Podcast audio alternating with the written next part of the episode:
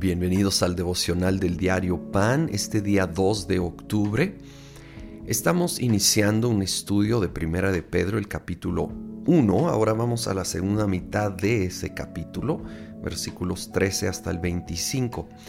Inicio en el 13, dice, por eso, dispónganse para actuar con inteligencia, tengan dominio propio, pongan su esperanza completamente en la gracia que se les dará cuando se revele Jesucristo.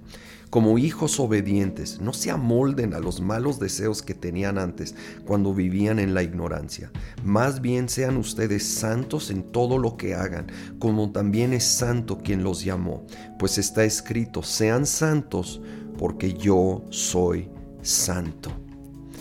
Hay un llamado a la santidad, a la pureza a apartarnos de todo aquello que no honra a Dios y caminar en todo aquello que sí honra a Dios.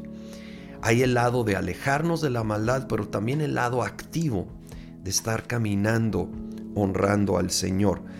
Aquí es clave, pongan su esperanza completamente en la gracia, dice el versículo 13.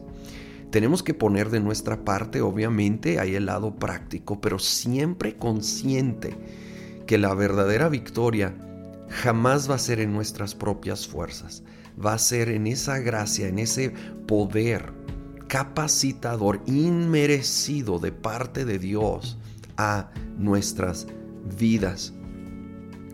Más adelante eh, pasamos al versículo 20. Cristo, a quien Dios escogió antes de la creación del mundo, se ha manifestado en estos últimos tiempos en beneficio de ustedes.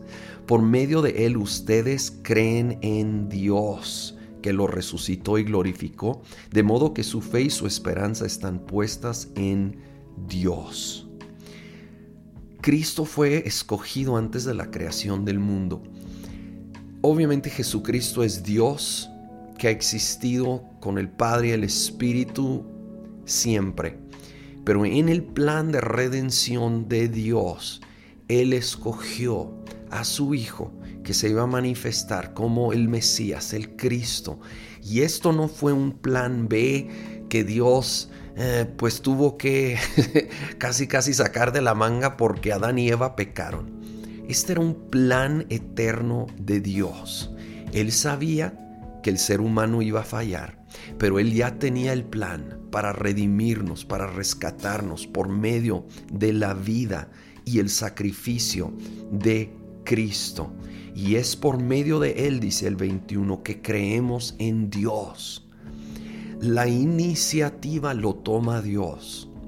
Él dio su vida y Él ilumina nuestras mentes, nuestros corazones, nos trae convicción para reconocer que necesitamos a un Salvador. Y eso nos va impulsando, acercando a Jesucristo, el único Salvador. Esto no es obra de nosotros, solo nos toca responder y obedecer, pero Él es el que realmente hace la obra y por eso debemos de estar profundamente agradecidos. No hay lugar para orgullo, porque Él ha hecho toda la obra. Dependemos en Él para toda la obra de salvación de principio a fin, sin quitar la responsabilidad, ¿verdad? de responder a esa gracia, de recibirlo, de caminar con Él pero conscientes que en cada paso de todo este caminar, esta carrera de la fe, es por medio del poder de Dios, de su gracia, operando en nosotros, que somos salvos y que caminamos en esa salvación cada paso de la vida. Señor, estamos tan agradecidos por tu salvación. Gracias porque tú nos salvas y nos haces entender nuestra necesidad de Dios, nos iluminas, nos guías a ti, nos guardas en ti. Y Señor, queremos ser santos, queremos ser puros, queremos caminar en esa santificación que tú has obrado a nuestro favor, pero ahora queremos caminar en ello, en lo práctico.